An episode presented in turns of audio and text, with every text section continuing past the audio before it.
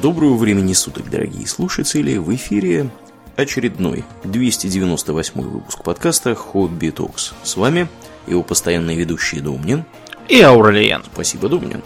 Итак, от темы ближневосточной и, в общем-то, довольно-таки занятной и милитаристической мы переходим к теме не менее милитаристической. Хотя, может быть, и менее. О чем мы, Домнин, сегодня поговорим? Мы решили поговорить про Британскую империю. Да. Над которой никогда не заходило солнце, где все пили чай, Угу. читали Таймс, э, э, приобретали себе всякие там поместья и ренты, где чадили трубы, где работали лондонские доки, где э, стоял постоянно такой желтый смог, из-за которого Альбион называют туманным, хотя особых туманов там на самом деле нету. Дымный, скорее, Альбион. Да, он скорее дымный. Сейчас, поскольку всю промышленность попилили, отправили в Юго-Восточную Азию, там теперь ничего не дымит, все стало серым обратно. Экология. Мгм.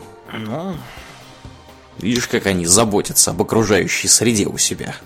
не знаю, как они заботятся о среде. В общем, империя действительно была большая, самая большая из всех, какие, какие наверное, были на этой планете. Даже больше нашей, думаю. Ну, конечно, что ж ты хочешь. Да. А, Ну, вообще-то да, у них Индия одна только чего стоила. Да. Мгм. На Индии здоровая, там в Африке территории Да. всевозможные. Чего у них там, чего там только не было. Да, и действительно оставила след в виде английского языка, который до сих пор является, Южно- мировым. Да, языком международного общения. да, э, английского и правовой системы. Мгм. Вот, имперская система мер до сих пор кое-где есть, хотя в Британии, например, от нее отказались, но вот американцы до сих пор э, упрямо держатся за то, что у них там все в галлонах, и в футах, и в фунтах, и черт разберешь, как там чего. Да, британцы тоже периодически, я тебе скажу по секрету, проскакивают у них в речи. Мне тут в, в- выходные приходилось, пришлось в уме перемножать футы и сантиметры, чтобы понять, сколько это в нормальных, в нормальных Человеческих, да. человеческих единицах измерения, да, я просто. Ну, это еще, понимаешь, хорошо, что у америкосов хотя бы изначально была десятичная система с деньгами. Вот есть Да. доллар, вот есть э, цент. а не какой-нибудь 100 там шиллинг. Ой, да, потому что, значит, в Британии вплоть до 71 года, 1971 да, между прочим, да, Мгм. то есть не какого-то там 771 Значит, ходили эм, фунты, значит, в каждом фунте есть 20 шиллингов, а в каждом шиллинге 12 пенсов. А, а фартинги всякие? О, это сейчас. Значит, э, значит, чтобы все это еще мельче измельчить, у э, каждого пенни есть еще монетки в полпенни, так называемые хейпни. Мгм. Это такое кривое half penny. Да. И действительно четвертушка местные копейки фартинг. Это опять же кривая fourth thing, то есть четвертушка буквально. Мгм. Значит, э, потом э, были еще э, монетки специальные в 2 пенса. Ну, Так почему бы и нет, да. half groat. А в 4 пенса это просто groat. И еще шестипенсовик. Пол- Он же пол- таннер. Полтора гроут. Нет, он, к счастью, просто sixpence, да. Шестипенсовик серебряный назывался таннер. Не знаю почему. Ну, в общем, очень, очень практичная и удобная Нет, система. мы еще даже не дошли до конца. Значит, а, э, с пенсами назывались теперь шиллинги. Есть двухшиллинговая монетка, называлась флорин. Мгм. Потом идет полкроны. Это 2 шиллинга и 6 пенсов. Потом просто крона, это, соответственно, 5 Шиллингов, да. Да. Потом идет 10-шиллинговик, который он же пол саверена. Да. А потом еще пол гинеи. То есть 10 шиллингов и 6 пенсов. Ну да, неплохо. А потом идет, собственно, фунт, который саверен. Если это монетка, а если это бумажка, то это quid. И до сих пор брит- британцы говорят 10 quid. Tells me ага. 10 quid for the beer. Да. Какой? Слушай, что-то какое-то дорогое пиво. Ten quid for the beer. Ну, британцы жрут пиво, будь здоров. Это на всех они купили, видимо. Напил да. там. Угу. Вот, потом еще, собственно, это самая гинея, да, которая один фунт и один шиллинг. Да. И, в общем, как, как они там не сломали себе все мозги, пока, пока это все не отменили к чертовой матери, не ввели десятичную систему. Да. Ну, надо сказать, их э, континентальные друзья не сильно отстают, потому что у французов, как они считают там цифры, это тихий ужас. В общем, там полнейший пипец, там 70 это там 60-10, вот, 50 это, по-моему, что-то, в общем, я даже не знаю, что там, как там. Ну и, да, в общем, да. Ну, молодцы, что можно сказать. Отказались они ведь, правда, от этой системы безумной? Да, теперь отказались уже, теперь уже все не то. Да. Даже ну, странно, вот. что отказались, а то они очень любят себя ощущать очень особенными, Особенно. специальными людьми. Да. Не то, что там всякие на континенте. Да, быдло всякое, континентальное. Ну ладно, да, это все сейчас. Нас интересует, откуда оно все пошло есть, и как так вышло, что на всю, да. всю планету расползлась империя. Не был ли это секретный план? Да. Заговоры жидомасонов, например. Да, или Бильдербергский клуб. Британии. Угу. Так вот, начинать нам придется с 17 века, когда там капитан Блад был отправлен на Барбадос. Так. Вот, и он там должен был добывать сахарный тростник, если ты помнишь. Ну, я так чувствую, что он там не очень долго его добывал. Ну да, он не очень долго добывал, он пошел добывать сахар другим способом, путем отъема его у испанцев. Да, гораздо проще и веселее. Да, но сам факт того, что там был Барбадос, туда отправляли каторжников, и там они добывали сахар, он неплохо дает понять, чем, собственно, занимался э, английский империализм в 17 веке за морями. Потому что в 17 веке у э, Британии, ну, к концу 17 века, у них было что? У них было 11 тогда еще колоний, потом еще две добавятся. Угу. Потому что, во-первых, э, Каролина будет распилена на две, северную и южную. А во-вторых, появится, наконец, Джорджия, там, с, с этой самой, с Атлантой. То есть Грузия, далее. хочешь сказать? Да, как тогда мы напугали да. какую-то тетку в Джорджии. Да. Российские которая... танки, 2008 год. Российские танки уже в Грузии. Уже в Джорджии. да? Как в Джорджии? Комментаторы издевались и писали, я офицер Народно-освободительной армии Китая. Мы едем по Ай-66 с запада на соединение. Так вот, да, Джорджия действительно возникла в 1932 году. 1700, каком? 600? 700. 700. 700. Ну нет, 600 они еще даже не, не допилили до туда. Да, то есть это 18 век. Да, это уже в 18 веке возникло. А, кроме того, у них а, был ряд островов, например, тот самый Барбадос, не менее знаменитая Ямайка. А давай напомним, Барбадос это вообще где? Барбадос это юго-восток Карибского моря. Ну, примерно там же, где и Ямайка. Ну, не совсем. Ямайка к северо-западу от него. Да, ну, Карибские, Барбадос Карибы. имеет память ближе всего к Тринидаду и Табагу из крупных островов. Да, я да. могу чуть-чуть... Я имею в виду из английских и других. Угу. Тринидад и Табаго, с, э, правда, не, не с 18-го, а уже со времен французской революции и Наполеона перешел к британцам. А кроме того, у них э, был бывший британский Гондурас, он же британский берег москитов, он сейчас это Белиз. mm Это кусочек берега э, на территории, собственно, континента. Рядом с Гондурасом обыкновенно. Да, и вот эти вот все острова занимались в основном производством сахару. И сахар это что? Сахар это просто сахар, чтобы класть его в кофе угу. и делать всякие сиропы и сладости. Сахар это ром, Сахар это патока, которая тоже применяется как сырье для изготовления всякой еды. Вот. Э, и на этом сахаре наживалось достаточно много плантаторов, которые там обретались. Да, да. Ну, сахар это на самом деле очень крутая штука была для э, конца 17 начала 18 века. Он в Европе его просто сжирали как не в себя. Потому mm-hmm. что до изобретения, до, в общем-то, открытия кофе, чая, сахара, э, табака, табачины, да, вот этой всей, как в Европе можно было развлекаться? Бухать. Да. Вот, то есть просто тупо бухать непонятно Нажраться. что. На севере, там, я не знаю, что покрепче, на юге просто вино пили постоянно, как не в себя.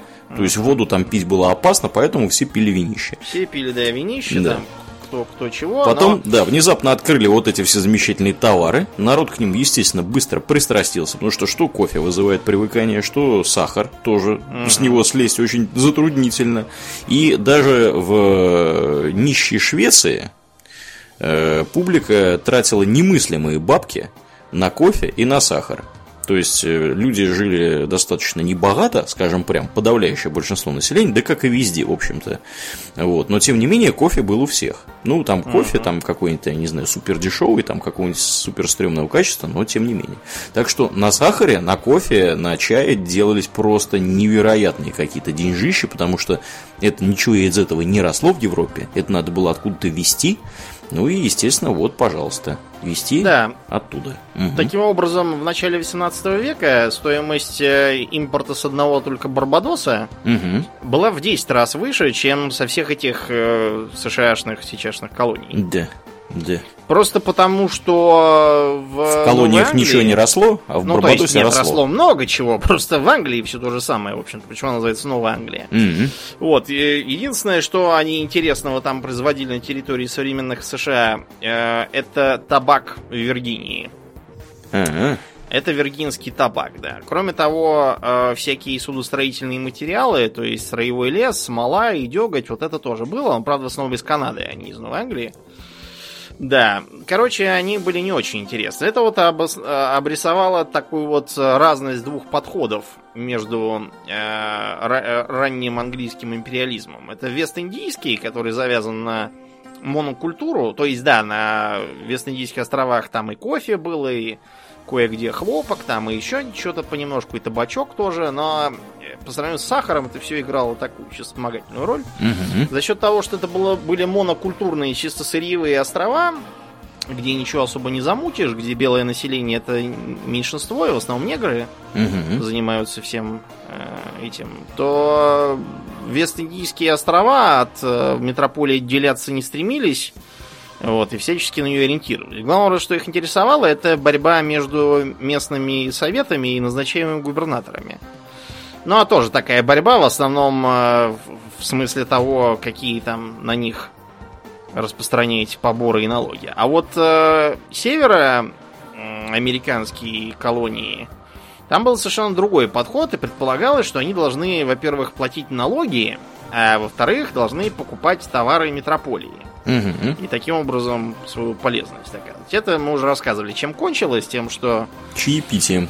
да, чаепитием, тем, что из-за того, что в эм, колонии Британии, в саму Британию после акта о навигации, навигационного акта, там как угодно переводите, можно было завозить товары только за счет, э, только на кораблях, собственно, английских купцов. Мгм. Это была такая заградительная мера против э, голландцев, у которых был замечательный торговый флот. Вот, и продиктовано это было меркантилизмом все. И колониальная политика, и вот этот вот навигационный акт, э, меркантилизмом, который так господствовал в э, экономическом мышлении. Э, я объясню попросту, что такое. Это такая достаточно примитивная с современной точки зрения экономическая теория, придерживающаяся очень архаичных представлений о природе богатства и капитала. Мгм.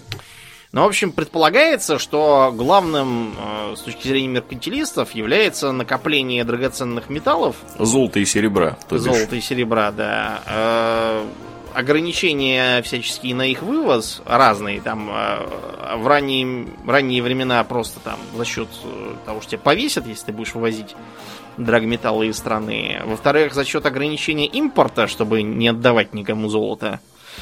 За э, суровый протекционизм и введение всевозможных заградительных пошлин от иностранных товаров.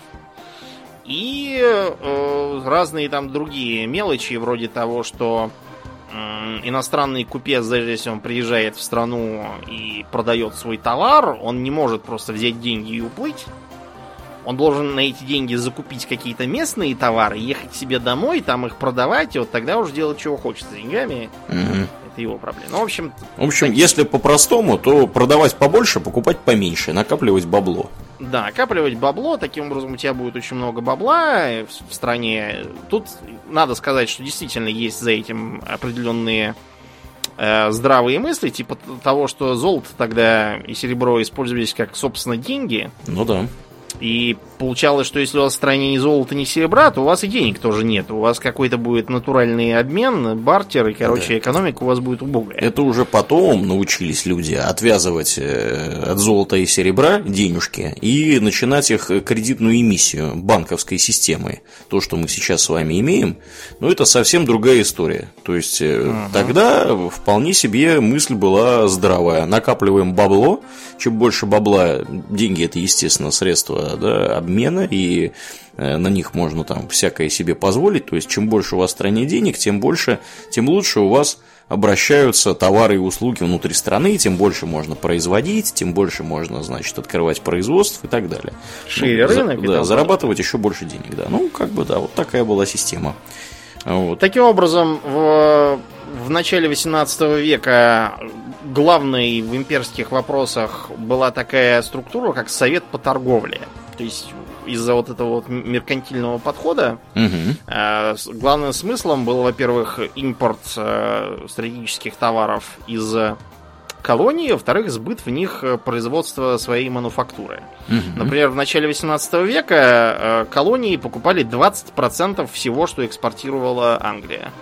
Это довольно много, это стратегическое число. Да, при, том, при всем при том, что колонии, как бы, это были не супер богатые места. Ну да.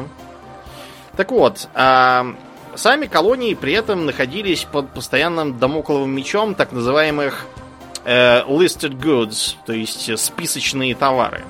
Так. Списочные товары включали в себя практически все ценные колониальные товары, которые они там производили, на которые у метрополии была монополия.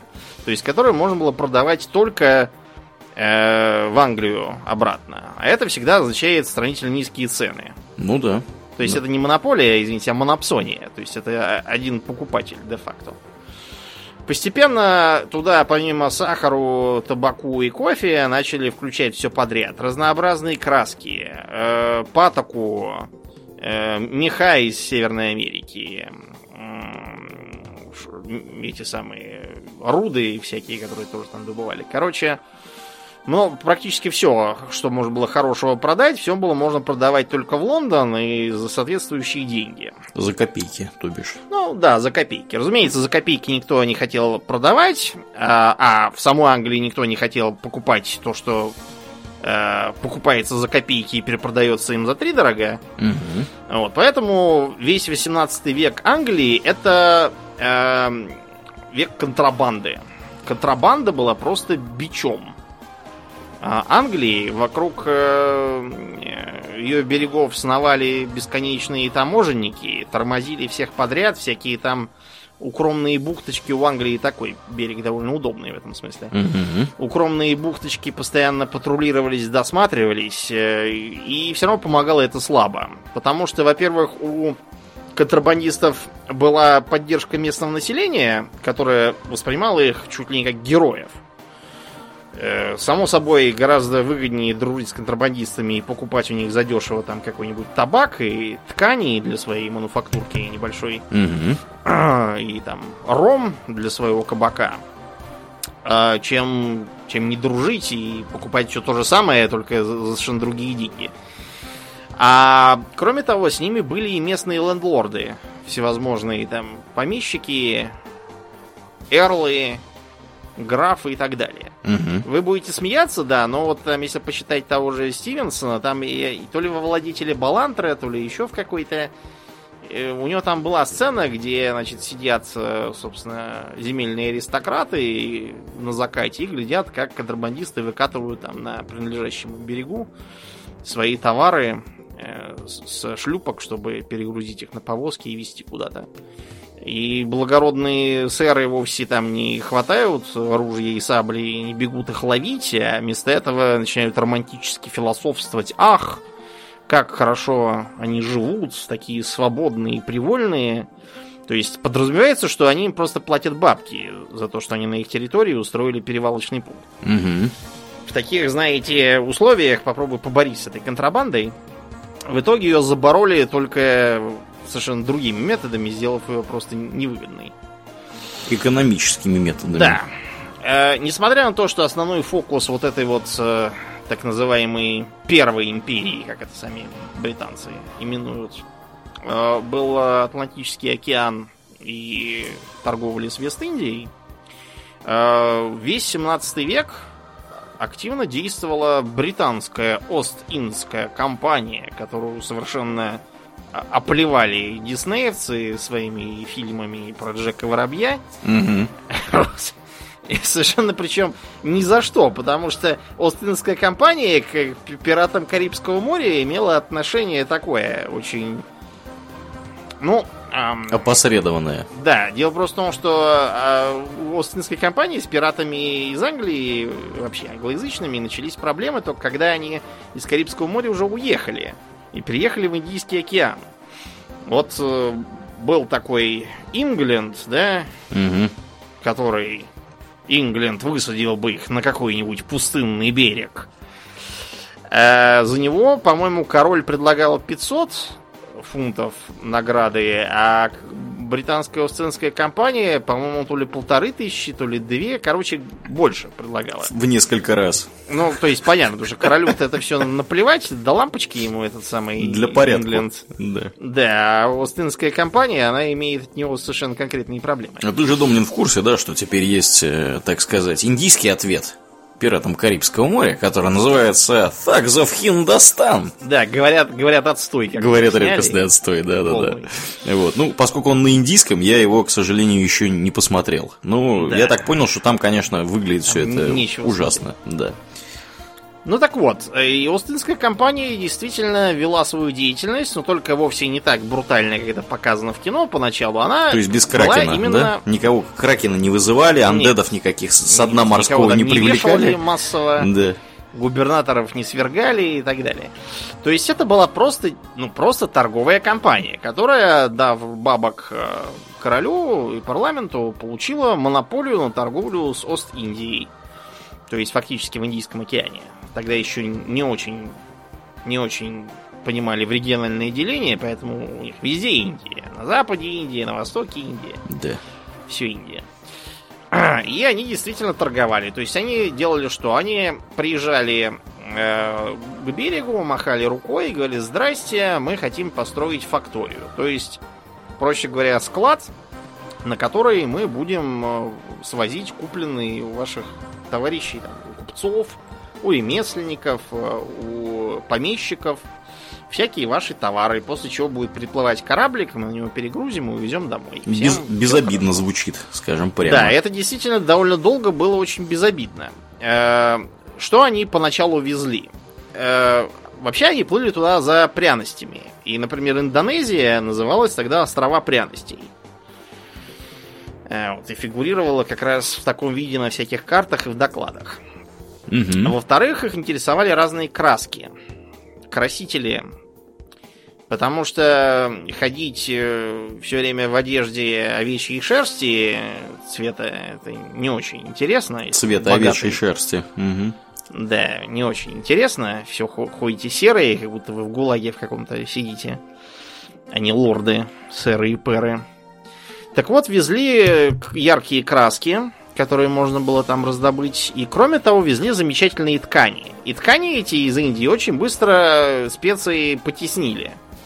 Но частью это связано с тем, что специй просто стало больше, и они стали дешевле, и поэтому не так выгодно, а вот ткани, вот это да. Ткани везли, во-первых, шелк, это привычно, а во-вторых, что менее привычно, хлопок, хлопчатобумажную ткань. Мгм. И да, это очень здорово позволило подняться Остинской компании. Кроме того, Остинская компания совершила важное открытие в смысле меркантилизма. Они э, подтвердили, что э, сам по себе вывоз драгоценных металлов не, не ведет к какому убытку для государства. Главное, чтобы, собственно, в абсолютных величинах драгоценные металлы никуда из страны не девались. То есть они делали как? Они покупали в Нидерландах э, испанские денежки золотые, обменивая на серебро. Ехали в Азию, там приобретали за золото, потому что серебро в Азии особо не интересовало никого. Всякие местные товары, ехали в Европу, продавали их там, приобретали большое количество серебра, больше, чем то, за которое они покупали в Нидерландах испанскую монету, и возвращались домой. Таким образом, никакого убытка нет, на самом деле все очень даже хорошо, если не мыслить так узколобо. Вот. Получалось, что несмотря на то, что торговля с Востоком э, сальдо сильно в пользу Востока, но зато то, что оттуда притащили, можно выгодно сбыть европейцам. За счет навигационного акта сами ничего этого купить не могут у вас. Только если вы им это все продадите. Да. И э, так вот это шло и шло. Если бы шло себе, я имею в виду, без помех, если бы не конкуренция со стороны соседушек, то у нас были соседние империи на конец 17-го, начало 18 столетия. Голландцы. Голландцы, да. Голландцы э, сумели сколотить свою небольшую империю, причем она была такого толосократического тоже факторного типа. То есть у голландцев было несколько небольших колоний в Вест-Индиях, одна до сих пор, по-моему, осталась, это даже две осталось. Одна это Кюрасао, Мгм. а, да, недалеко от берега Венесуэлы островок такой, там ликер подержит такой синенький. Мгм. Блю А, Кюрасао. Есть да. такой коктейль. Да. Ну вот. А вторая, это, как он там назывался? Там Филипсбург город, э, вокруг него территория, и они делят ее, по-моему, с Англией, если я не путаю. Короче, с кем-то они делят еще один остров на северо-востоке. Мгм. Антильских островов, не помню. Филипсбург, там, по-моему, столица голландская. Да, но это все-таки мелочи. Кроме того, у голландцев некоторое время было приобретение на территории Южной Америки, к северу от Бразилии, где э, это самое Гвиана. А потом у них было несколько факторий по берегу Африки. Э, на, на юге Африки они тоже угнездились. Почему там, собственно, все говорят на африкансе. Мгм. Вот, живут всякие буры. И э, в Голландии угнездилась на островах Индонезии. Да, это, кстати, любителей иностранных языков э, иногда озадачивает, как это так в Африке оказался германский язык, который вообще-то голландский на самом деле, исковерканный очень сильно. Да, считается теперь считается независимым языком, да, вот так вот. Мгм. Да. э, Голландская империя, тем не менее, не смогла создать э, такой же замечательный результат, как британская, просто за счет того, что Голландия маленькая, народу мало, и, увы и ах, не получилось, не хватило селенок. Не фартануло. Не фартануло. Испанская э, империя к тому моменту уже находилась на последнем издыхании, и э, в начале 18 века, во время войны за испанское наследство, там был вопрос, кто будет наследовать окончательно мутировавшим и вымершим испанским Габсбургом. Э, Либо это будет австрийский принц, тоже Габсбург, либо это будет э, другой родственник, э, внук французского короля Людовика XIV. То есть Бурбон. Короче говоря, Испанская империя была призом, поэтому за наследство уже все сцепились. Никто не хотел позволить Людовику посадить внука на престол Испании и таким образом объединить два могучих государства, чтобы всех нагнуть. Кончилось все это компромиссом, тем, что внук Людовика все-таки сел на престол, но он обязался никогда не объединять, э, не претендовать на французский престол, там, соответственно, на его престол тоже. То есть окончательно разделились эти две линии бурбонов, и вы будете смеяться, но в Испании до сих пор бурбоны и сидят. Из Франции их давно уже погнали известными предметами, а вот в Испании ничего, хорошо себя чувствуют. Прижились. Да, так вот, э, главным итогом войны для Испании стало вовсе не то, что там бурбонский король, это как бы дело житейское, какая разница, кто там сидит. дело другое, то, что Испании пришлось открыть э, свои колонии для торговли с победителями, в частности Англией. Испанцы, разумеется, постарались там оговорить себе всякие мутные условия, по которым они довольно быстро учинили такую Гуарда де Коста, или как это у них называется. Короче, это были просто пираты такие, которые болтались вокруг испанских колоний в Новом Свете и тормозили там всех, кто не под испанским флагом. И тем не менее, контроль над э, торговлей окончательно стал переходить к Британии, как обладающей самым могучим флотом. Э, после войны за испанское наследство и начался упадок пиратства, которое до этого всячески поддерживала Англия, э, чтобы насолить Испании. А теперь они стали не нужны. Среди причин поражения Испании мы как-нибудь поговорим про ее золотой век, но вот в разрезе морских империй Испания, несмотря на то, что она обладала огромными заморскими владениями, сильно превышающими по площади метрополию, тем не менее, всегда по своей идеологии оставалась сугубо сухопутной страной.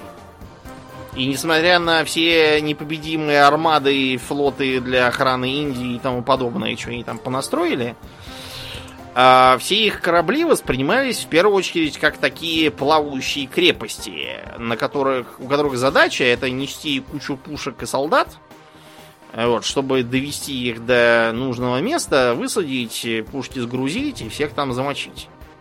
А если кто-то попался на море, того, значит, э, сцепляемся в абордаж и бьем по башке в рукопашную. Сравните это с чисто британской идеей того, что сваливаться в абордаж это последнее дело, а надо вместо этого маневрировать, там, находясь с подветренной стороны, палить из пушечек, э, рвать врагу паруса, маневрировать так, чтобы он тебя не мог достать, и брать их потом теплыми. Понятно, что с такой прогрессивной идеей победа осталась за Англией, а не за Испанией. Mm-hmm. А Португальская империя на тот момент тоже была. Ну, ей, у нее стояла та же самая проблема, что и с э, Голландией, она все-таки маленькая. У нее была крупная колония Бразилия, но она отделилась в, в когда она там отделилась? Уже не помню. В общем, после ее отделения у них все, что осталось, это Ангола и разные мелкие куски типа Гоа, там и всяких там таких же Макао, короче, маленькие анклавы. Угу. Всевозможные. Тоже селенок не хватило. А Португальская империя довольно быстро попала в полнейшую зависимость от э, э Англии. У них с ними до сих пор союзный договор. Так что да, она выдохлась. Оставалась только Франция.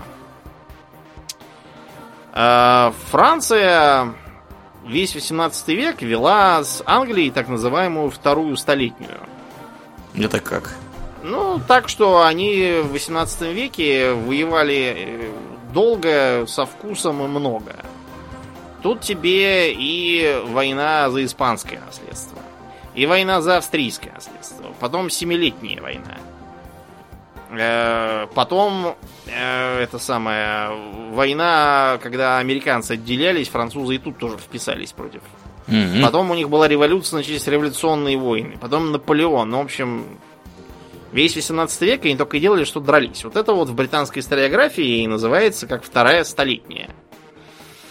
А, и в Индии тоже они конкурировали. У французов была своя индийская компания, которая представляла собой такой альтернативный центр силы и контролировала там изрядную часть берега, по-моему, на восточном побережье. Угу. Вот, и не, не на шутку боролась и воевала с британской Остинской колонией, да. Да. А, но главная, конечно, схватка была в Семилетнюю войну в колониях не в Индии, а в Северной Америке. Потому что в Северной Америке у Франции тоже была колония, так и называлась. Новая Франция, ныне известна как Квебек. Ну, да. Там до сих пор говорят на очень смешном французском языке. Ну вот, говорят действительно до сих пор. И за Квебек была в Семилетнюю войну очень ожесточенная битва. Английский командующий Вулф там был смертельно ранен, но пафосно превозмогал во главе гренадеров – французский командующий э, этот самый Демон Кальм тоже был смертельно ранен за, по несколько дней до падения крепости сказал, что, к счастью, он не увидит падения Квебека. В общем, Квебек пал, Новая Франция кончилась и перешла под контроль Англии. И это, кстати, достаточно сильно повлияло потом на восстание 13 колоний североамериканских, просто потому что э, они перестали нуждаться в, английской, в английских войсках для защиты от французов и союзных им индейцев. Вместо этого они поняли, что сидящие повсюду английские войска это скорее угроза для них, чем охрана от неизвестно кого. Между прочим, многие в Англии считали совершенно неочевидным то, что им нужна эта Канада. Да. Да. И во Франции, кстати, тоже многие считали. Тот же самый Вольтер говорил, что э, тьфу на эту Канаду, там ничего кроме снега нету. Гораздо жальче другое. То, что э, потеряли Вест-Индии там кое-что. И Сенегал тоже пришлось отдавать. Безобразие. Да, вот это их сильнее огорчило, чем эта паршивая Канада. Канада-то совершенно никого не интересовала. Ну, там потому что ничего и не было, кроме ну, бобров. Да. Вот. Там сейчас, честно говоря, не так уж много всего. Да. Ну, хорошая очень страна. Ну, говорят, да. Кленовый сироп, говорят, вкусный. Да, да, да, вкусный. Вот у нас тут продается с мужиком в полосатой рубашке с топором. Так что да, подтверждаю, кленовый сироп у них хорош. Угу. Так вот, э, почему в итоге, что в начале всяких войн, что в конце Франция все время от Англии по большому счету терпела поражение? Связано это было с тем, что у Британии было тупо больше денег. У Британии было больше денег э, по причине гораздо более разумного фискально-административного аппарата – мы уже когда рассказывали по французскую революцию, упоминали, что там вплоть до самой революции черт знает что творилось в налогообложении, какие-то совершенно средневековые методы, э, налоги в основном собирались э, архаичными откупами, и все эти генеральные контролеры по откупам клали себе в карман огромные прибыли, а государству давали там какие-то жилетки рукава, Круг от бублика и мертвого осла уши. Что и кончилось плохо. И тем не менее, при этом французы роптали, что они платят огромные налоги. Для сравнения, э, средний британец в усредненном, опять же, 18 веке платил вдвое больше налогов, чем средний француз. И помалкивал. Да. И дело тут не в том, что, так сказать, не в природном арабском духе англичан, а просто в том, что в основном эти налоги собирались э, косвенно. То есть, да, там были всевозможные прямые налоги типа, скажем, налога на окна. Налог на недвигу собирался с окон. Чем больше окон, тем больше налог? А потому что, да, это же сейчас можно сидеть хоть совсем без окон, включил лампочку и сиди. А тогда, знаешь, лучше уж налог на окна платить, чем жечь свечи, масло, и сидеть в потьмах все равно. Да еще и хату подожжешь. Да, еще и хату Господи. спалишь чертовой матери, так что да, лучше уж с окнами как-нибудь. А, мы уже упоминали Джин Акт, да, который облагал налогами любимое занятие английского народа. Угу. Распитие крепкого алкоголя. Ну и в конце концов англичане могли утешать себя тем, что, по крайней мере, налоги собирает не какой-то алчный э, откупщик, который заплатил в казну и теперь дерет с них три шкуры. Лавуазье, например, химик, он на этом потерял голову после революции, потому что он был откупщик. Угу. За да. это ему отрубили. За это ему отрубили, да. Ему а не за то, что он кислород обнаружил. Да, кислород, он перекрывал кислород своим соседям. Так что голову-то ему и чекрыжили. А британцы себя утешали тем, что они избирают парламент. Ну как избирают? Они избирать парламент в 18 веке было можно, если у тебя есть деньги. Там был имущественный ценз. Но он, правда, был не такой прям чудовищный. Человек зажиточный мог голосовать вполне себе. Короче говоря, они могли утешать себя тем, что у них, по крайней мере, есть представительство, и налоги вводятся не по желанию чьей-то левой пятки, а потому что вот избранники народные для пользы государственной придумали. Ну и, наконец, а, мы уже, опять же, упоминали, что у французов была попытка организовать свой государственный банк. А, афера какого-то Лау или Лоу, я все время забываю, как его фамилия была этого жулика, которая прогорела со страшным треском. Лоу. Шотландец, по-моему, этнический. А вот у Англии государственный банк как раз хорошо удался. А, английский банк основан в 694 году а, он а, имел право выпускать бумажные бабки.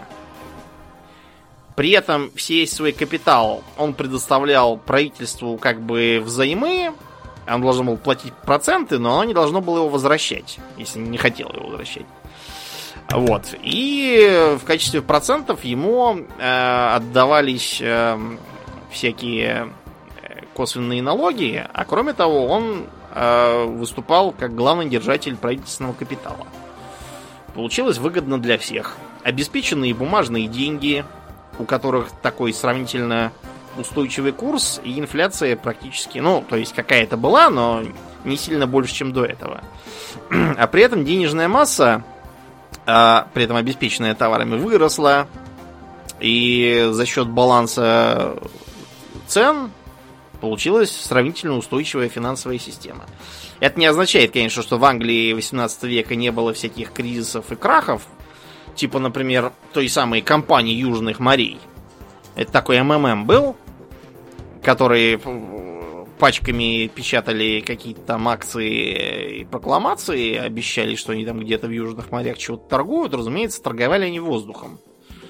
И просто по принципу Понции выплачивали старым э, дивиденды за счет новых. Mm-hmm. Ну и когда они, по-моему, прошли какую-то психологическую отметку, короче, они прошли, то ли в 100 фунтов за акцию, то ли еще там какую-то, короче, десятикратную э, десятикратный какой-то рубеж они прошли, после чего все решили, ну все, хватит, давайте продавать. Ну вы поняли, короче. По-моему, Исаак Ньютон, если я не путаю, тоже на этом погорел. Да, э, вернемся в Индию к Остинской компании. Вот она как раз воздухом не торговала. Она постепенно начала укореняться в глубине индийского континента. Вообще-то изначальной целью э, стояло вовсе не завоевание Индии, а борьба с французской Остинской компанией. Угу. Да. Чтоб они там себе не позволяли многого. И если вы посмотрите на продвижение э, британской компании в Индии в 18 веке, то вы обратите внимание, что оно э, довольно точно совпадает, по крайней мере, до конца этого века, с конфликтами с Францией. Да. Почему у компании были все черты киберпанковой такой корпорации, да, экстерриториальности и прочие дела? Угу. Дело было здесь не в том, что он хотел косплеить Уильяма Гибсона, Shadowrun и прочие дела.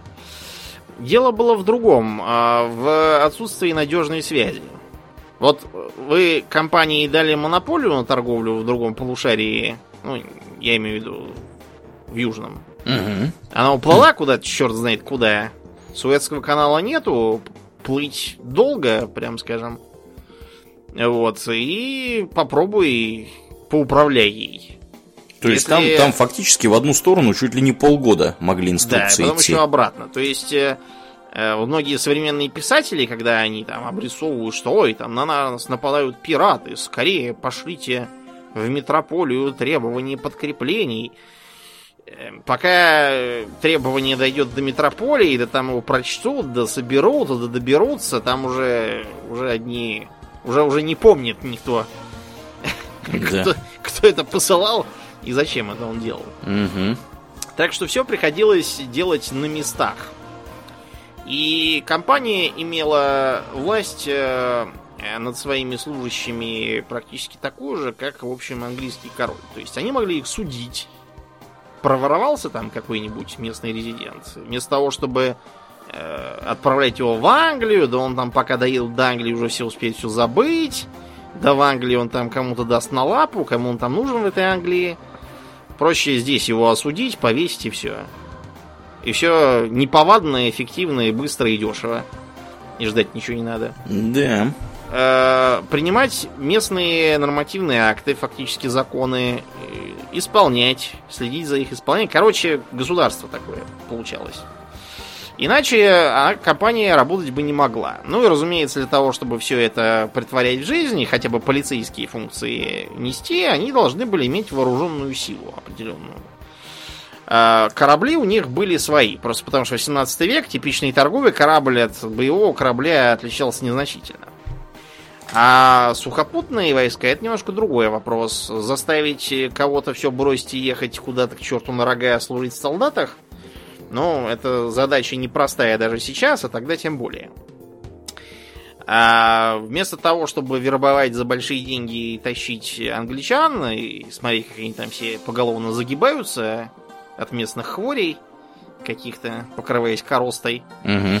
а Вместо этого компания стала вербовать э, местных бойцов, э, придавать им инструкторов европейцев, обучать их линейному строю, пользованию современными европейскими фузеями, штыками и пушками, вот, э, драгунской тактики кавалерии, и вот получилась вполне приличная армия, которая наголо превосходила все, что хотя бы в теории могли родить индийские, так сказать, коренные государственные Мгм. образования. Да. К слову о них. Что из себя представляла тогда Индия? Вот мы, когда говорим там Индии, мы видим Индию республику во главе с премьер-министром и все такое. Да. Тогдашняя Индия представляла собой довольно пестрое такое одеяло, Угу.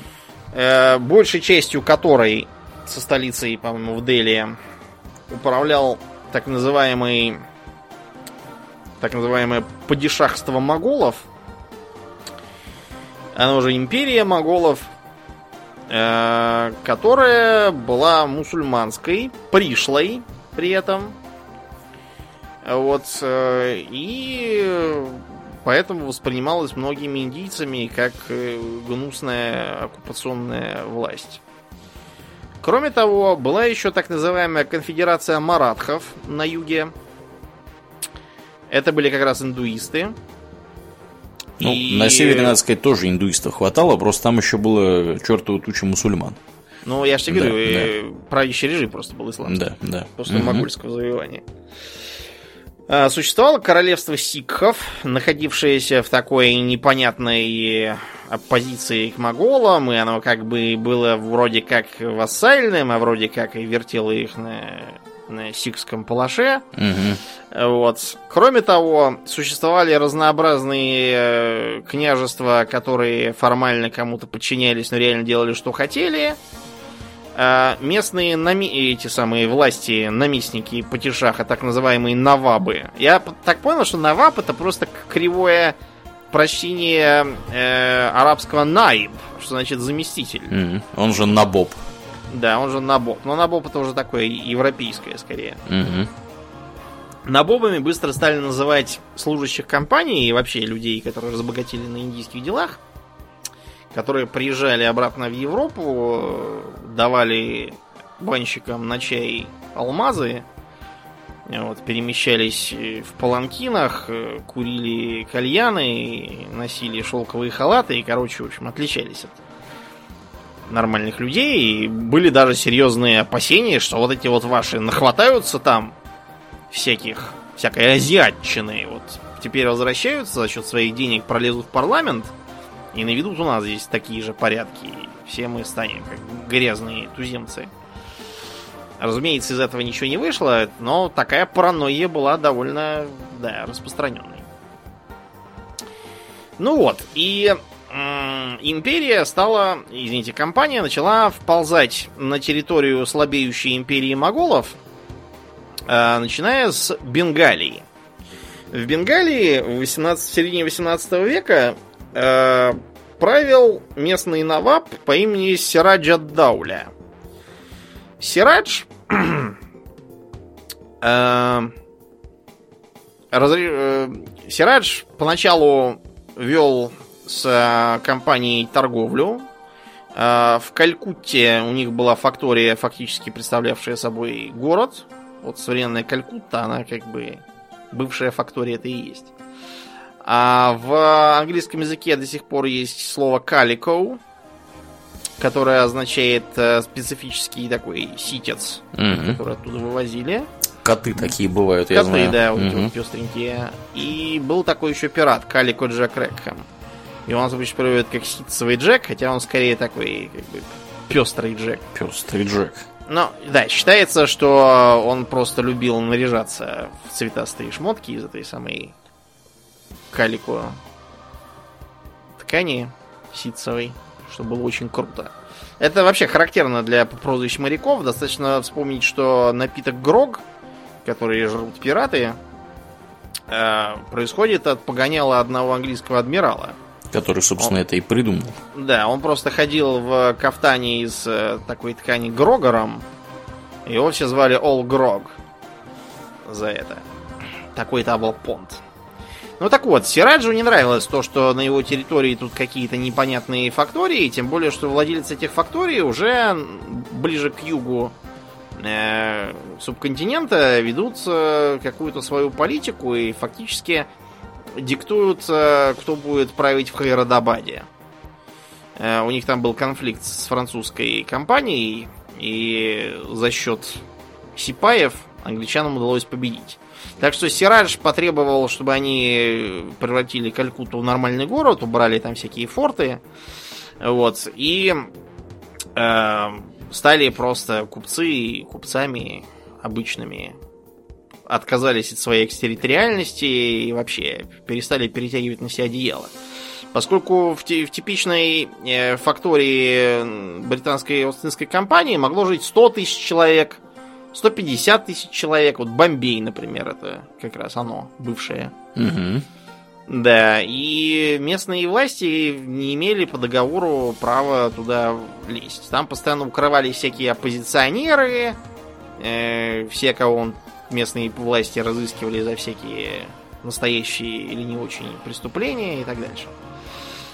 Короче говоря, э, Сирадж двинулся на Калькутту, захватил ее э, и вызвал ее гнев.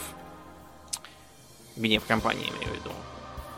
Э, На него отправили полковника Роберта Клайва вместе с войском и в так называемой бритве при Плеси, она же битва при Палаше, на самом деле. Просто англичане ее немножко переврали. Мгм. Клайву удалось разгромить Сираджа за счет э, превосходства в артиллерии, выучке и тому подобное. Э, Там просто дождик начался, англичане успели оперативно укрыть порох, и поэтому после того, как дождик кончился, могли сразу открыть огонь снова. А войска Сираджа все прошляпили, остались без пороху. Все полимеры прошли. Да, прошляпили. Так что вместо недоговороспособного Сираджа посадили на трон какого-то другого, более сговорчивого товарища. да. Мгм. Да, э, который тут же дал им всякие плюшки, монополии и тому подобное. Э, интересно, что компанию э, систематически поддерживало индийское купечество. Бенгальское, бомбейское, неважно какое. Тогда появился вот этот вот э, типаж так называемых компрадоров. Вообще-то компрадор это не ругательное слово, это означает буквально как бы товарищ, партнер. То есть это какой-то местный купец, который помогает торговать, что он знает местный рынок, может там всякие поставки организовать и так далее. Постепенно компрадор стало восприниматься как такие, знаете, подлые олигархи, которые продали родину заграничным всяким злодеям и купаются в деньгах, а потом уезжают в Лондон и что-то там все мрут через одного. Да.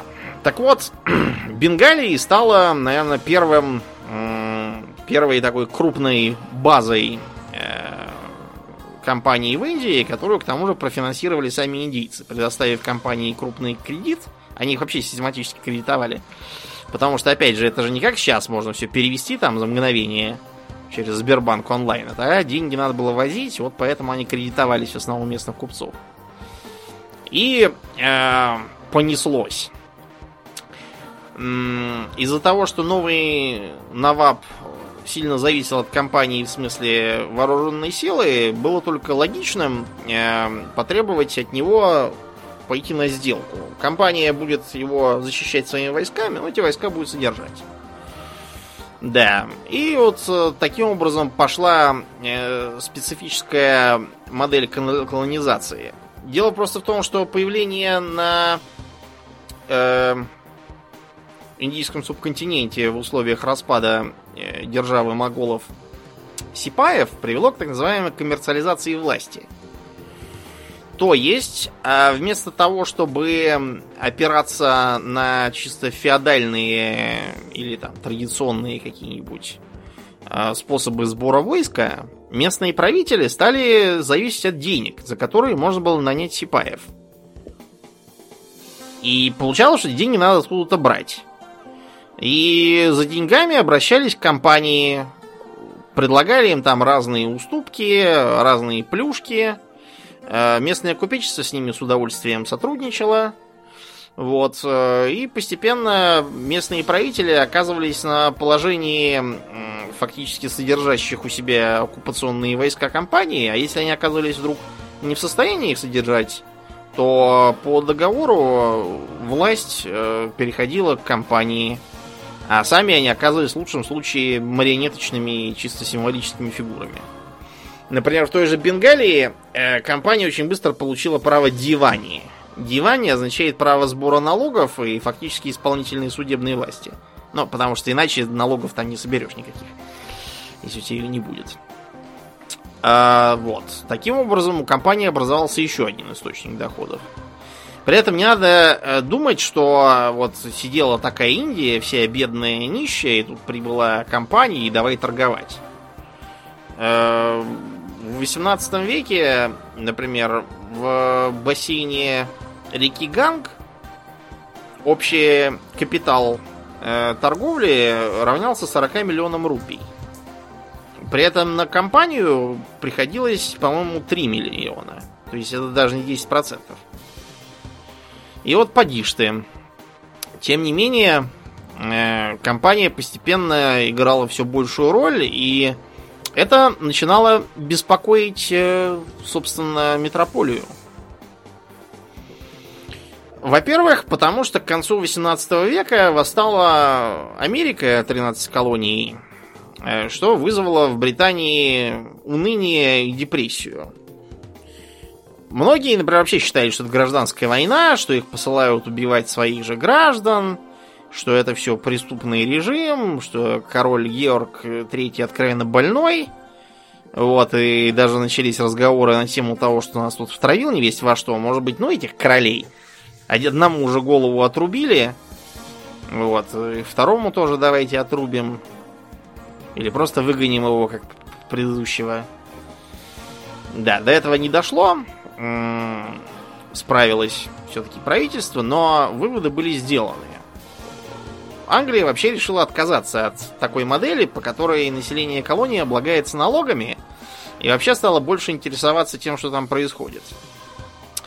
И э, поэтому в 1784 году был принят так называемый Индийский акт. Этот Индийский акт э, поставил крест на прежней политической вольнице в Индии. Э, при правительстве был создан так называемый контрольный совет по делам Индии, который должен был надзирать за всем, что делала Остинская компания, что не касалось, собственно, торговли. То есть за ее войсками, за судебной властью, за э, местными резидентами, которых они направляли ко всяким там дворам, за их отношениями с э, индийскими княжествами, вся документация, которую писала компания, должна была с копией доставляться в Лондон, чтобы там все это читали. Контрольный совет имел право издавать указания, э, которые компания обязана была выполнять. Но, в общем, получилось, что э, в Индии в конце 18 века началось такое вот комбинированное управление. С одной стороны компания, а с другой стороны все-таки государство.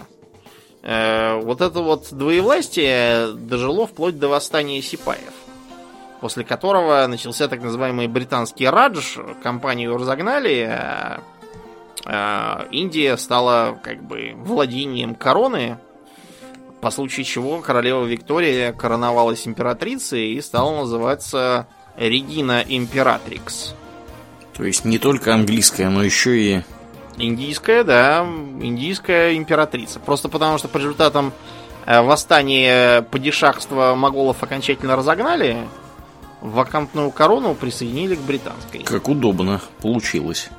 Ну, вот так, да. Под это тут же была подведена уже в конце 18 века идеология про бремя белого человека – Mm-hmm. Вот, с которой вообще-то до, как бы бремя англичан обкатали еще на Ирландии. То есть мы уже рассказывали как про Ирландию, говорили, что там всех считали за каких-то первобытных недочеловеков, которые не дозрели еще до самоуправления. Поэтому британцы, они же не только могут, но они и должны цивилизовать этих бедных, заблудших овечек. Да.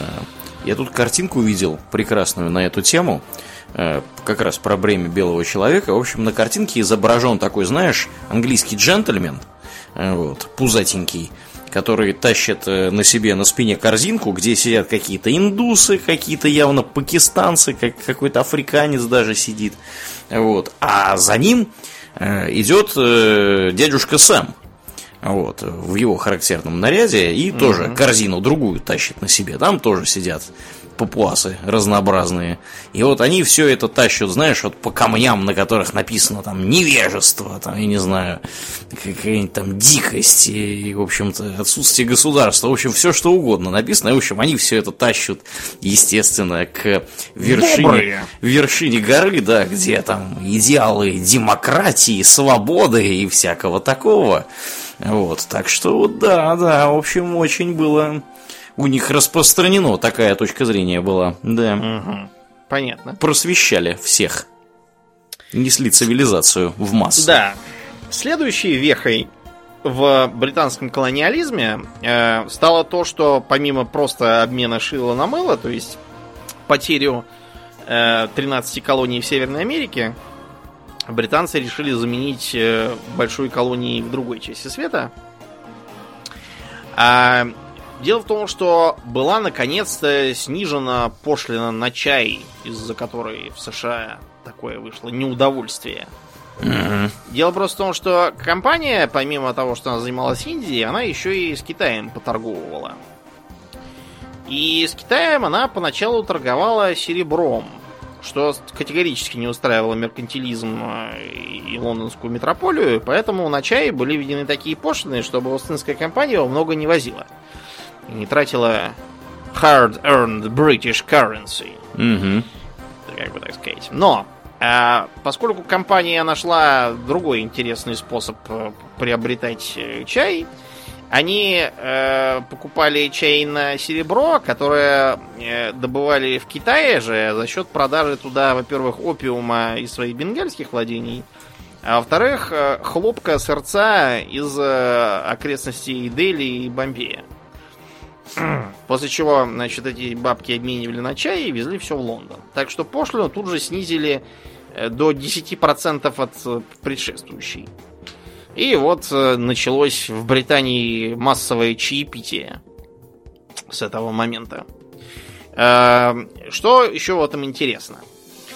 Во-первых, это дало импульс развитию индийских колоний. Там тут же засеяли хорошенько все поля опиумом, стали в 10 раз чаще лупить хлопкоробов палкой, чтобы они быстро собирали все. А, и даже до Вест-Индии докатилось, потому что чай пьют с чем?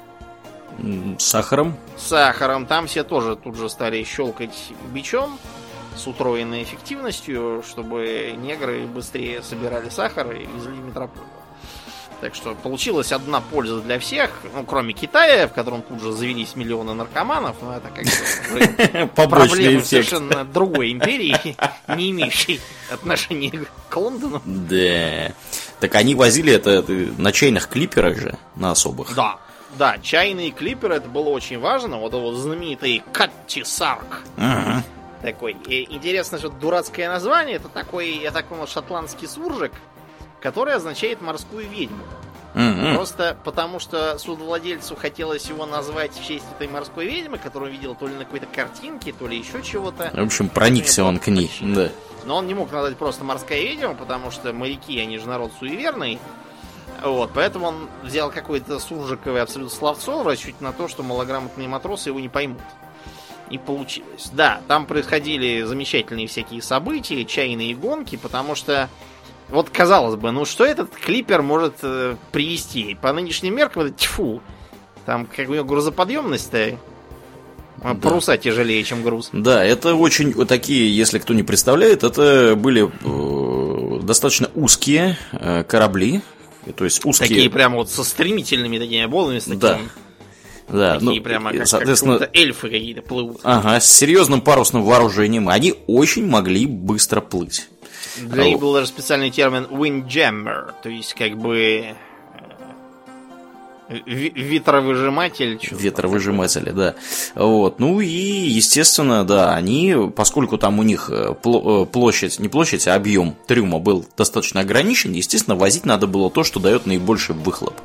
Вот. Ну, соответственно, наибольший выхлоп, естественно, давал чай. Чай. При этом Вот. чай не просто так, а чай, который вот именно первым доехал, потому что у него тут же начинались страшные там аукционные торги, и тот, кто приехал первым, мог сорвать большие бабки. Мгм. то вторым уже меньшие. Поэтому, да, там гоняли просто со страшной силой.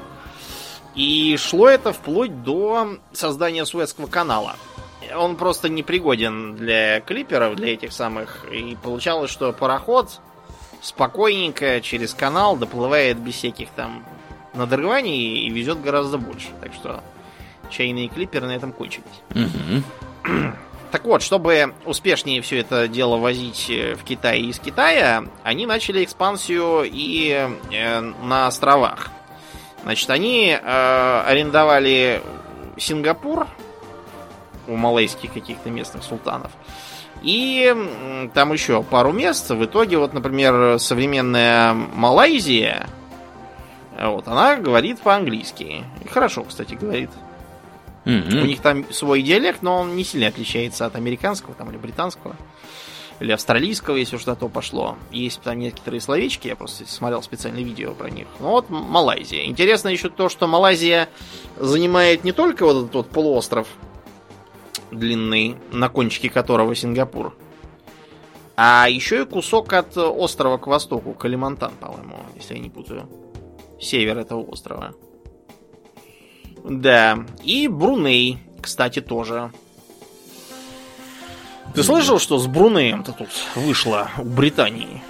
Недавно? Там, да, Хассанал Балкиахта собрался геев побивать Да, камнями. неудовольствие большое Да, и в случилось. Британии там э, теневой министр даже там пригрозил выгнать их из, э, из британского содружества. Но это просто теневые министры, они всегда бьют себя пяткой в грудь и говорят, да вот мы, да мы бы вот их бы тогда. Мгм. Вот если бы мы были у власти, мы бы вот такого вот не потерпели. Да. Долой антинародный режим. Как только они побеждают на выборах, тут же происходит чудесная метаморфоза. Да. И, и вчерашние ястребы мирно пасутся, щиплют травку, а их доселе мирные предшественники воют волками, стучат по столу кулаками. Так просто устроено, Да, да. ну, ну у них там э, всегда в парламенте и целый цирк с конями происходит. Там говорят бу э, хлопают там, я не знаю, стучат ногами по полу, всякое такое делают. В общем, очень увлекательное зрелище. Был некоторое время назад эпизод в Уэльсе, где какой-то приехал парламентарий и что-то там высказывался перед крестьянами, и ему какой-то парень, работник фермы, в знак протеста против каких-то там очередных Мгм. Неугодных политик, э, к нему подбежал и, по-моему, яйцом запустил то ли в морду, то ли еще куда. Ничего себе. Но парламентарий подскочил и пробил ему в щи с вертушки, пояснив словами «не люблю, кидают яйцами».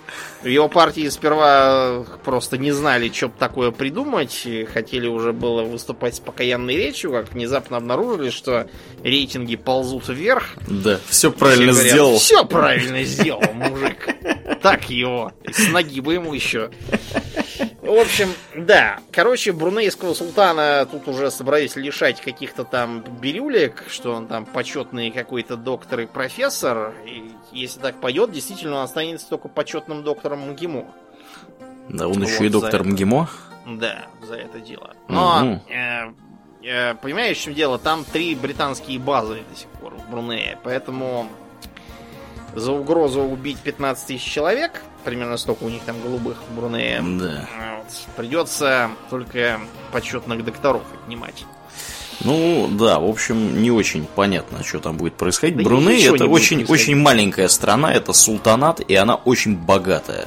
Да, она есть. настолько богатая, что если султану Брунея хочется там подстричь себе свою бороду, он звонит в Лондон специальному обученному человеку, парикмахеру, который бежит бегом, э, запрыгивает в хитроу в самолет, летит в Брюней прямым рейсом, э, высаживается там, стрижет голову, э, извините, бороду султану, летит обратно и за это получает биг бабки. Угу. Вот, то есть вот такие вот там порядки в этом султанате. Очень, очень богатая страна. Вот. Да.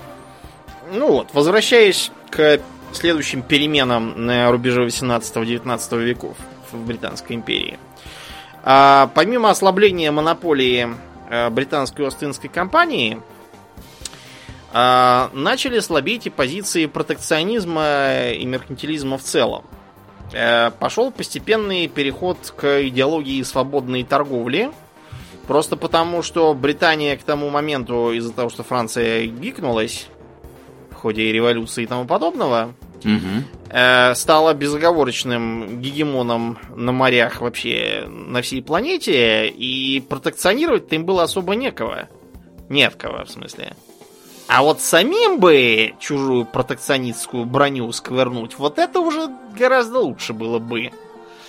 И поэтому Англия стала яростно топить за свободу торговли, всем рассказывать, как прекрасен либерализм в экономике, как вот э, как здорово с ними заключать договоры о свободе от всяких там пошлин и таможен.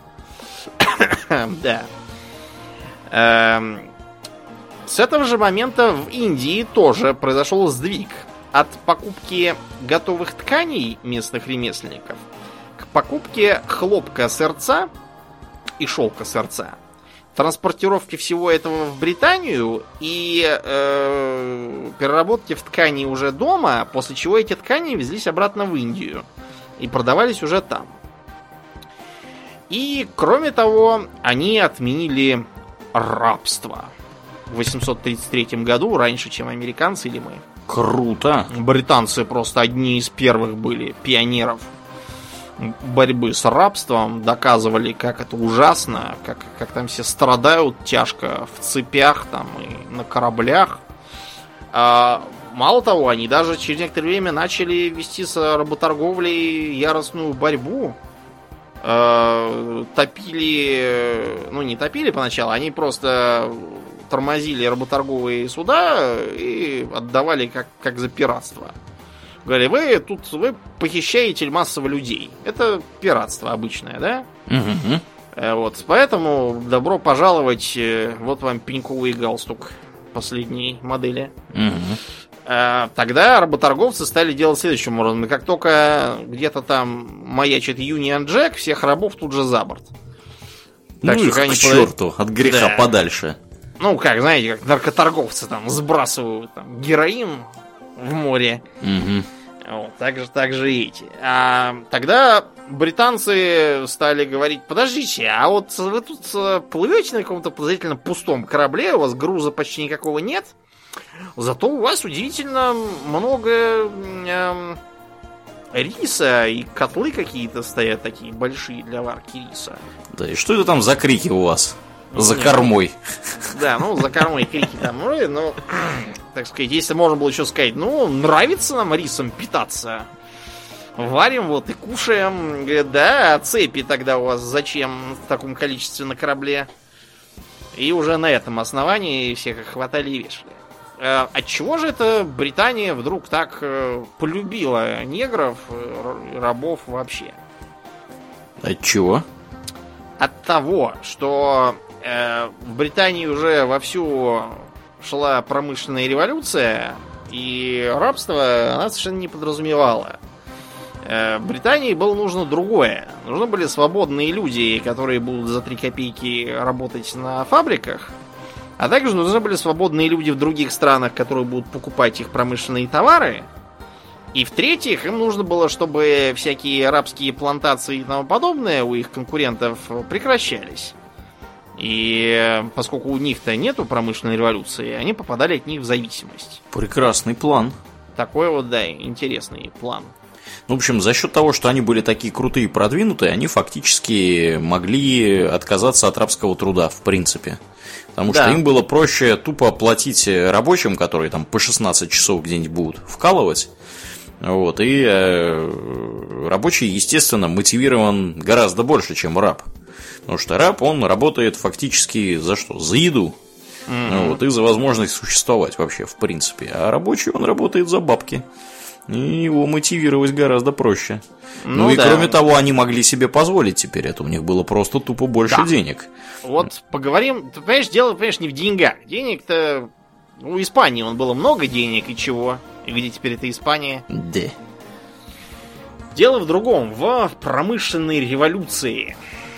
Считается, что промышленная революция началась где-то с 760 года в Британии, а в остальном мире где-то в районе 840 уверенно пошла. Я имею в виду европейские державы. Угу. Да. А Британия была в данном случае пионером. Чтобы понять, почему она была пионером, надо немножко поговорить о том, что вообще такое индустриальная революция. Значит, во-первых, а, это означает распространение водяных, а позже и паровых приводов для э, работы всяческих устройств. Mm-hmm. Самые простые вещи это лесопилки, это насосы, чтобы откачивать воду из шахт Собственно, и карьеров. С, с которых все и началось, все эти паровые да. двигатели. Угу. Да. Чтобы это все крутить. А, это постепенно перешло к э, ткацким станкам, к станкам для обработки сырья всевозможным. Все, разумеется, началось с легкой промышленности, главным образом с э, тканей тех же самых. Загибаем пальцы. Значит, э, доселе э, хлопок очищали, потому что хлопок это что? Вот вы хлопковую коробочку открываете, там вата, в вате семечки. Угу. Вот. Немножко похоже на дуванчик наоборот такой. Так вот, чтобы этот самый хлопок э, применять, нужно семечки оттуда все повыкинуть и волокна хлопка распрямить. Тогда из него можно будет что-то ткать. Можно это делать тупо пальцами. А можно э, создать специальный хлопкоочистный станок, который прицепить либо к водяному двигателю, либо еще лучше к паровому, если воды нету рядом подходящей. И получится у нас эффективность в 500 раз больше, чем было руками. А дальше, когда мы начинаем, собственно, ткать, мы можем ткать это по старинке руками. Мы э, применяем ткацкий станок, который вращается машинкой, и мы получаем выигрыш еще в 40 раз против прежнего. Ну и так дальше. Это главным образом верно для хлопка, потому что шерсть тоже постепенно механизировали, но шерсть дает не такой впечатляющий выигрыш. Вот. Э, лен несколько больше, потому что лен надо чесать. Вот, с ним тоже хорошо получалось. Но, в общем, главное это хлопок. Хлопок сразу попер. Что еще означает э, внедрение машин? Э, это означает также и то, что меньше нужно физической силы для того, чтобы заниматься производством. Меньше надо платить денег. А меньше платить денег гораздо проще, если ты нанимаешь детей небольших, которые раньше просто не могли физически, у них не хватало силенок. Вот, и теперь от них не так много надо, там физический труд стал сравнительно легкий. Вот их можно набирать и платить им вдвое меньше, чем взрослым. Ну и, наверное, женщин можно тоже нанимать. Да, и, разумеется, женщин тоже нанимать на прежде чисто мужские профессии ткачей там всяких. Вот, им тоже платить, конечно, меньше можно. Ну, это же женщины, конечно. Да, да. чё? Чё стесняться-то? Да. Да. Кроме того, а, произошла революция в обработке железа и производства стали. Мы уже упоминали пару раз, что эм, чугун, который получался в, в первых штукофенах у средневековых металлургов, считался за отход. Просто потому, что обрабатывать металл тогда умели только ковкой, а чугун ковке не поддается, он хрупкий. Он ломается. Вот представьте, что вашу кухонную плиту, не знаю, стали бить молотками. Она от этого будет, э, главным образом, не, не гнуться, а именно вот проламываться. Потому что чугун металл твердый, но хрупкий. Из-за этого из чугунных э, блоков, например, сделали такие кирпичики и из них что-нибудь строили. Или, или дорогу ими могли мастить вместо булыжника.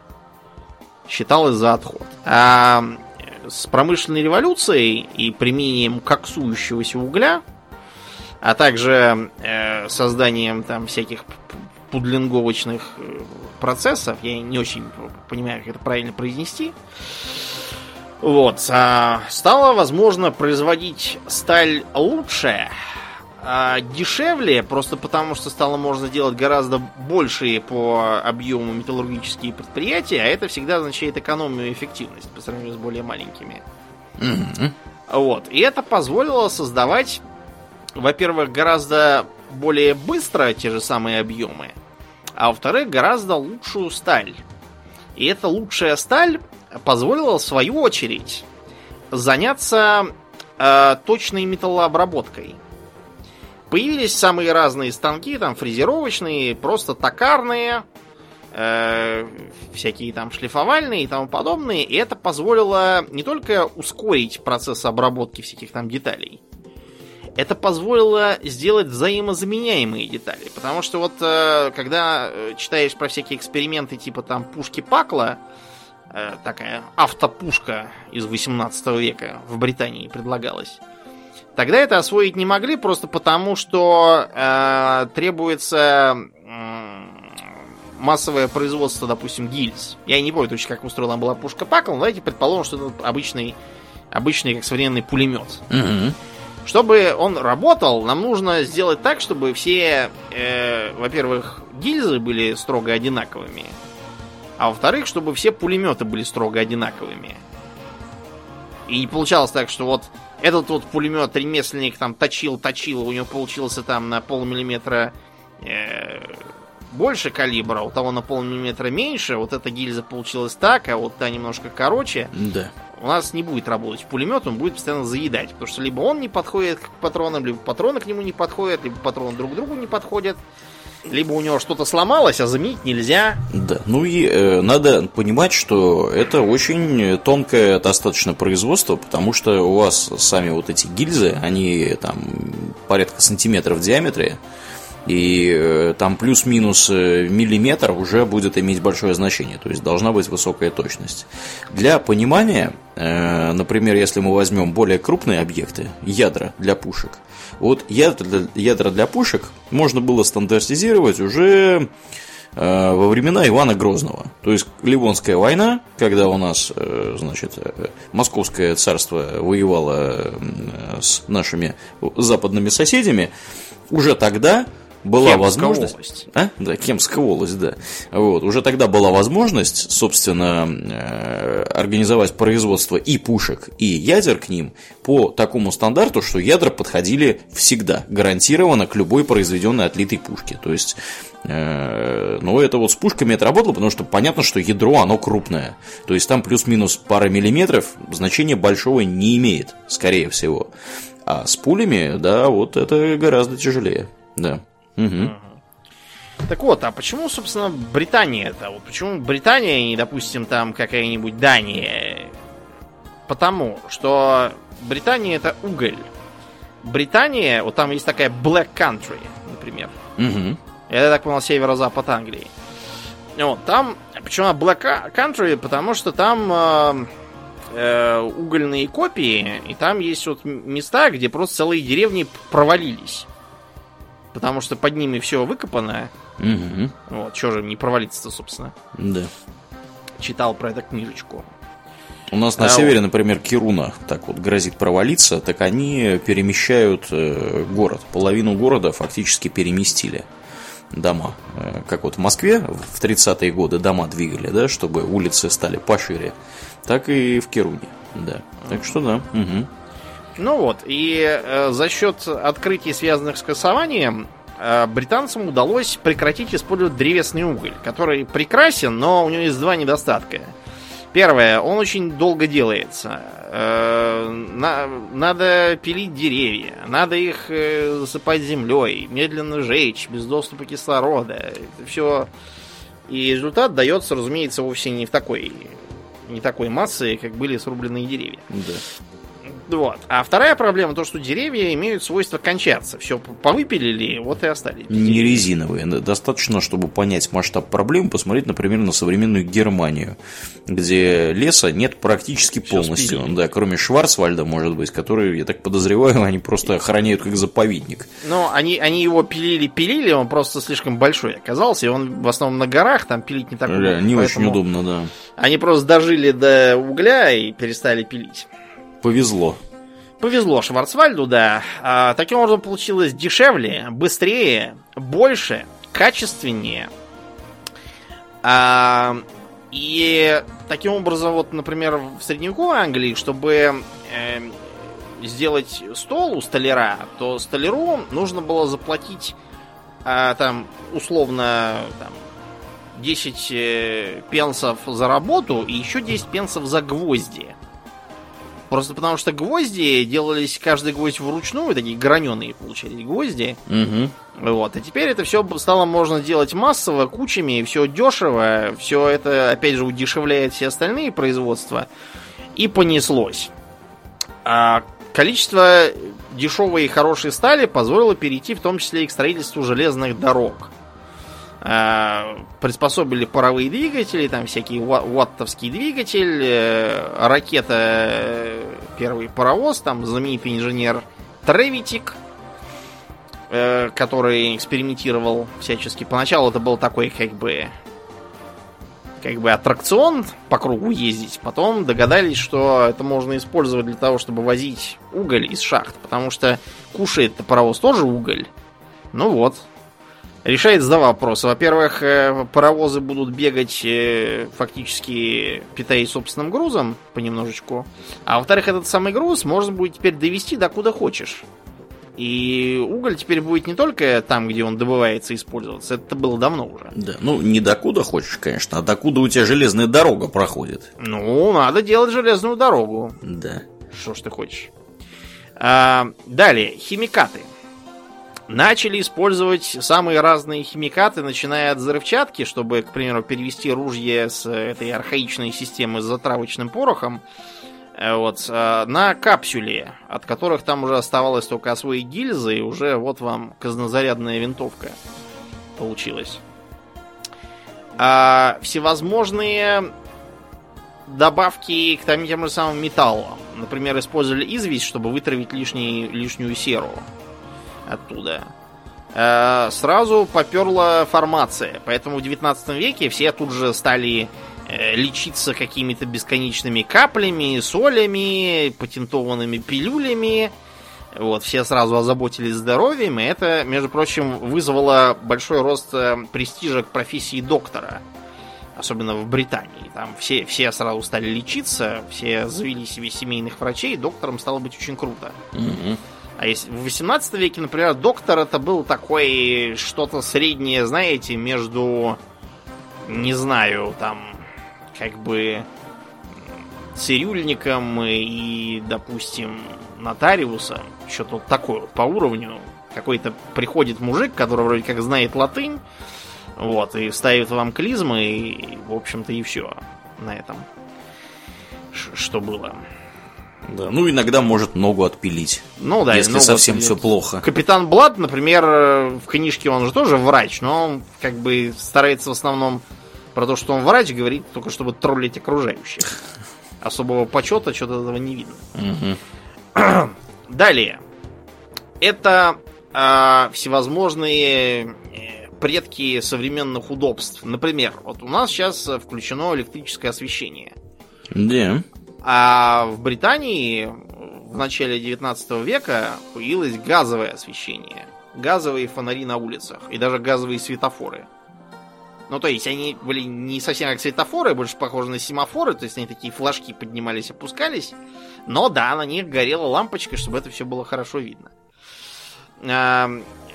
Это газовое освещение, правда, стали запрещать после того, как э, случайный взрыв в Лондоне привел к гибели полисмена, который стоял и регулировал там. Мгм. Ничего себе. Да, ну и в сельском хозяйстве тоже произошел э, подъем. э, Были введены всякие новые модели плугов, которые делались уже из новой стали и работали гораздо лучше, чем старинные сохи, там всякие с лемехами. А, Вводились всякие молотильные машины, которые позволяли гораздо лучше обрабатывать как технические культуры, так и хлеб. Э, Потому что до этого, например, весь 18 век хлеб молотили по старинке. Брали этот самый цеп и колотили себе, Руками. да, руками. И считается, что на обмолот требовалось примерно четверть усилий э, хлеборобов всяких. Чтобы получилось не просто зерно в поле, а чтобы получилось в мешке. Да. Это позволило сильно все удешевить, упростить, а также сделать ненужными многих крестьян. И вообще много кого сделать ненужными. Ненужные что- люди. Да, появилась, так сказать, проблема лишнего человека в Британской империи. Да, стояло очень остро. Да, стояло очень остро, потому что как, как только не придумывали с этим бороться. Самый простой и привычный пример это всех взять за шиворот и повесить. Как это делал еще Генрих VIII. Обвинив их в бродяжничестве. Да, сам, сам их сделал бродягами и сам повесил. Да, ну напомним, там было огораживание. Да, Вот. сгоняли крестьян с земель, вместо них устраивали овечьи пастбища, чтобы была, так сказать, прото-промышленная революция, когда надо много шерсти, тканья и Мгм. производство конкурентоспособной ткани. Ну а кто не вписался в рынок, Да, Вот. очень жаль. тех обвиняли в бродяжничестве, что они реально бродяжничали и вешали на ближайшем дереве. Да. Да, но тут, понимаете, несмотря на то, что в 19 веке законы в Англии были действительно очень суровые, и действительно там вешали только так, причем довольно маленьких детей даже гасили. Не стеснялись. Да, но все-таки как бы уже не средние века, и как-то как даже неловко иногда бывает. Вешаешь ты их, вешаешь, и что-то их все меньше не становится. Э, как раз тут то, этот самый Мальтус понаписал книжек своих про то, что развелось народу ненужного, рост народонаселения опережает производительные силы, все плохо, мы все умрем. Вариант э, следующий, так сказать, по уровню развития, это всех лишних брать и отправлять на Барбадос. Вот. Но на Барбадосе столько народу уже не нужно, там негров навезли, они гораздо эффективнее. Там Гораздо как бы- эффективнее означает, что они не помрут дольше, Да, если что они кратко. привычные. Да, э, А, потому что помрут. как бы все вот эти вот замечательные колонии, которые сахар добывали, мы об этом явно не сказали, но стоит упомянуть, что все, э, собственно, вот эти товарищи, которых туда привозили работать, в том числе из Африки, почему туда привозили африканцев? Во-первых, потому что их проще было достать за бабки, а во-вторых, они дольше не умирали там. А смертность там была дичайшая. То есть там Да. люди жили несколько лет, а потом от тропических болезней, поноса и всякого такого просто отдавали Богу душу. Да, они привыкли. Да. А Вот все-таки климат, да, более или менее такой, то есть они там просто могли существовать несколько дольше, чем белое то же самое население. Да. Да, и вообще рабство-то отменили, так что надо их куда-то так девать, чтобы от них была польза в современной капиталистической экономике. Опа! У нас же тут э, аборигены хоть и съели Кука, Мгм. но Кук успел все-таки открыть полезную страну Австралию. Да. На наше счастье. Да, на наше счастье, и застолбить. Ну, то есть, технически ее открывали там разные люди и до этого. Я имею в виду открыть в смысле, чтобы вот застолбить прямо. Новый Южный Уэльс. И стали собирать там за шиворот разных граждан ненужных и отправлять. А детей, э, всяких сирот, отправляли достаточно массово в Канаду, где их там раздавали по Всем желающим. Да. Ну да, примерно так. И в Австралию отправили. Туда отправили каторжников, туда отправляли ненужных, отправляли желающих и там бегущих от чего-нибудь. Но А, многие из э, всяких бродячих и эм, бродячих и бездомных попадали в работные дома. Как Оливер Твист? Как Оливер Твист, да, попал в работный дом. И не только он один. Сам Чарльз Диккенс, он, правда, в работном доме не сидел, он вместо этого сидел в Кутузке со своим папой и всей семьей, потому что папу посадили в долговую тюрьму. Они еще там работали. Вот, они там все сидели. А Диккенса отправили на завод по производству гуталина, где его где он, в общем, не нашел общего языка с гопниками, которые там работали. Угу. Ему не очень там понравилось. А реально в работном доме жил Чарли Чаплин. Да. Да, с Мгм. мамой со своей.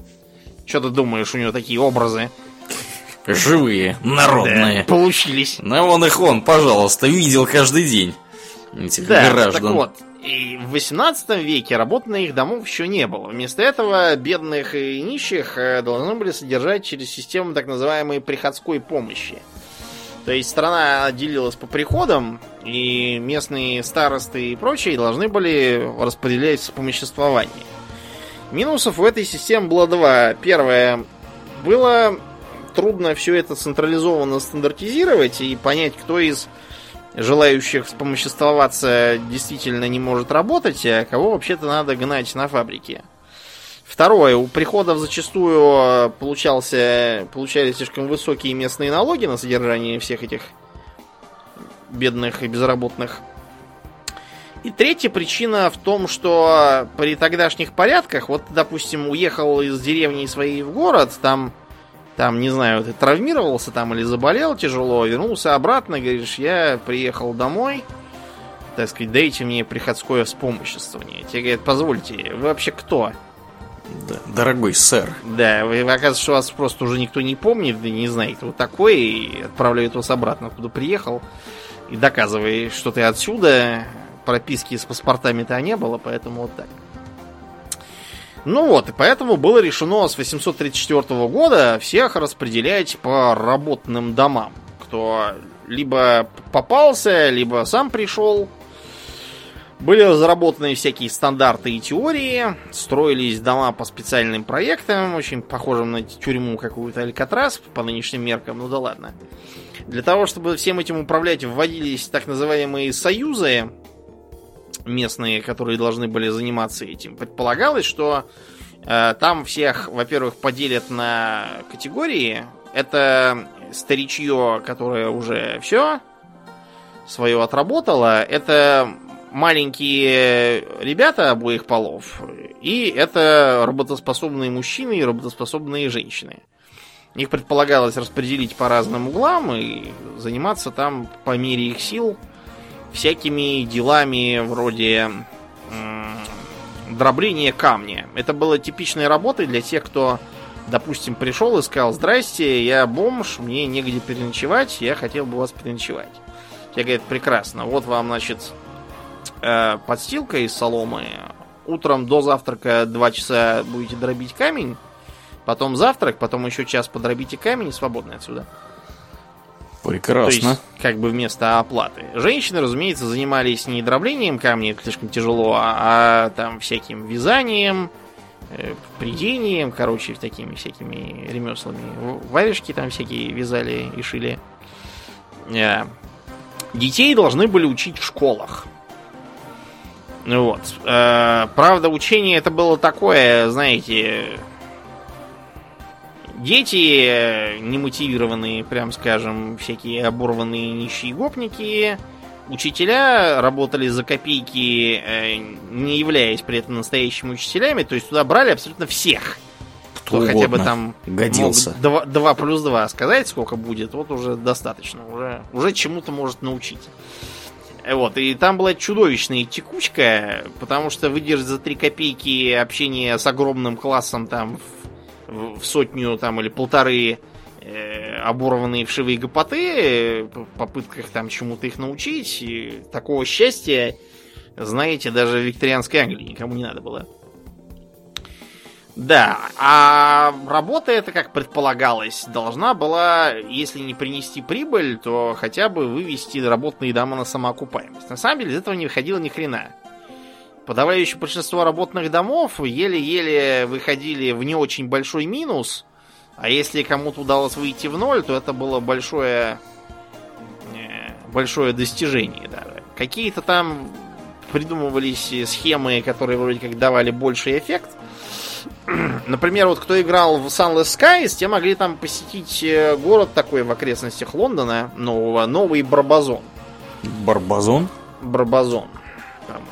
Барбазон это была такая система, придуманная, собственно, леди Барбазон, вот, которая должна была занимать э, всяких больных и инвалидов, висевших мертвым грузом, э, легкими работами. Типа, например, вышивки на пельцах, там всяких платочков, э, вязанием, носочков, короче, вот таким вот всяким. И при этом ее не просто что-то там всучали и говорили, ну вы тут вяжите, а я пойду выпью джин и завалюсь поспать. Это была типичная проблема для руководства любого работного дома. Э, низкая мотивация, пьянство, коррупция, нежелание и неумение ничего организовать нормально. Вот. А у этой самой Барбазон там были добровольцы, которые приходили, делать им там было нечего, и учили там всех вязать, шить и так далее.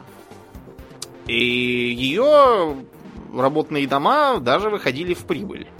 Что-то там такое получалось. Типичный работный дом жил следующим образом. В 6 утра подъем, а с 6.30 до 7 завтрак, с 7 до полудня работа, потом с полудня до часу обед, потом с часу и до 6 работа, потом э, с 6 до 7 ужин, в... потом час, видимо, свободного времени и э, с 8 часов спать. Шикарно. В воскресенье выходной. Прямо Достижение да. капитализма, невиданное. Да, хорошо живет. И, кстати, выдавалась одежда, между прочим. Mm-hmm. Мужикам выдавалась э, полосатая э, рубаха, полосатые штаны, полосатая куртка и такая шапочка. Как у зэков, что ли? Ну да, как бы, что ж ты хочешь. Женщинам выдавалось несколько более цивильное шматье. Там такое тоже полосатое платье, и на него такой полосатый, как бы, не совсем фартук, а то, что у нас называлось салоп. То есть такое как бы верхнее платье. Для того, чтобы не пачкалось нижнее. И, и даже обувь, представляете, mm-hmm. предлагалась, да. Вот, кормили не очень вкусно, но, судя по всему, достаточно... Ну, достаточно калорийно, по крайней мере, учитывая, что они там особо не убивались на тяжелых работах. Поэтому получалось у них более или менее нормально жить. Э, для еды им выдавался, выдавался рис, выдавались всякие там каши, овсянка, кстати, тоже, правда, плохая. Вот. И э, было введено еще такое блюдо, как суп Румфорда. Мы, по-моему, уже раз упоминали. Про суп Румфорда было да. такое. Ну, суп Румфорда это был специально разработанный для кормления всяких там нищих и голодных товарищей. Вот, это вообще-то был американец, которому присвоили титул графа Румфорда. Вот суп он изобрел. Предполагалось, что это будет такое густое варево из ячменя или кукурузы, или ячменя и кукурузы, э, селедки, уксуса, и э, все это должно было закидываться, засыпаться сухарями. И, ну, типа, крутонами. Из всякого старого, черствого, неликвидного, там, плесневелого хлеба. Угу. Вот. Иногда добавлялся картофель. Вот. Вместо уксуса можно было добавлять прокисшее пиво. Это дешевле выходило. Да, и вот э, таким образом мы и существовали. Вот, и получилась империя, над которой никогда не заходит солнце. Вот откуда и чай, и сахар, и всякие там индийские кальяны. Тадеуша Шолтова, угу. который он курил пустой в советской экранизации. Пустой кальян курил? Да, он там, короче, сидит, курит кальян, в котором, во-первых, видно чашку пустую, во-вторых, у него дым изо рта не идет, в-третьих, не слышно бульканье, потому что воды там нет. То есть они просто взяли кальян, поставили, он сидит и тянет воздух из него. Вот пересмотрите специально знак четырех, будете ржать. Ну, да. понятно, что в Советском Союзе никто представления не имел, как этот кальян должен работать. Поэтому... Как курить кальян. Что, нашли уж хоть, хоть Трофейный. Показали, один. да. да. И на том и спасибо. Тоже. Да, и на том спасибо. Да, да, ну и вот на этой примерно э, на этом этапе, потому что про викторианскую Англию мы уже рассказывали, вот, мы сегодня и остановимся. Да, ну тема, конечно, богатая, масштабная. Тут можно в разные глубину в разные уходить. Например, про ту же Индию рассказать гораздо, я так понимаю, больше. Там много чего происходило. Вообще Индия это интересная страна. Да. Там живет очень много разных людей. Э, они разговаривают на разных языках. Они там местами друг друга очень не любят. И вы удивитесь, но там достаточно много христиан проживает как ни странно. Я, например, работаю с парнем, который с юга Индии, он как раз христианин, у него вполне себе европейское имя. Выглядит он, конечно, как какой-нибудь товарищ из Саудовской Аравии. Его тут регулярно в Швеции приветствуют э, салям алейкум. Да. Я думал, у него регистрацию проверяют. Нет, нет, тут ни у кого не проверяют регистрацию. Тут просто салям алейкум могут ему сказать его. Люди, которые приняли его за своего. Вот. В общем, да, так что там можно еще, еще много о чем поговорить. Ну, действительно, как-то надо закругляться на сегодня. Э, как обычно, мы благодарим всех наших подписчиков у Дона Патреона. На этой неделе мы особенно благодарны комраду по имени Жупел Империализма. Очень, кстати, он вовремя пришел как раз к нашей теме э, вот, э, развивающегося, становящегося империализма. Вот, спасибо тебе большое, Жупел, за твою посильную помощь. Если вы слушаете нас в iTunes, пожалуйста, не поленитесь, оцените нас в iTunes. Это помогает подкасту попасть в подкастоприемники к другим людям. Ну и приходите к нам в группу ВКонтакте, у нас там тоже весело и интересно, vk.com slash а, Будем всем рады. Ну, кроме людей, которые разговаривают э, про разные глупости как мы недавно в группе отметили. Ну и, соответственно, вы слушали 298 выпуск подкаста Хоббитокс, и с вами были его постоянные бессменные ведущие Домнин и Аурлиен. Спасибо, Домнин. Всего хорошего, друзья. Пока!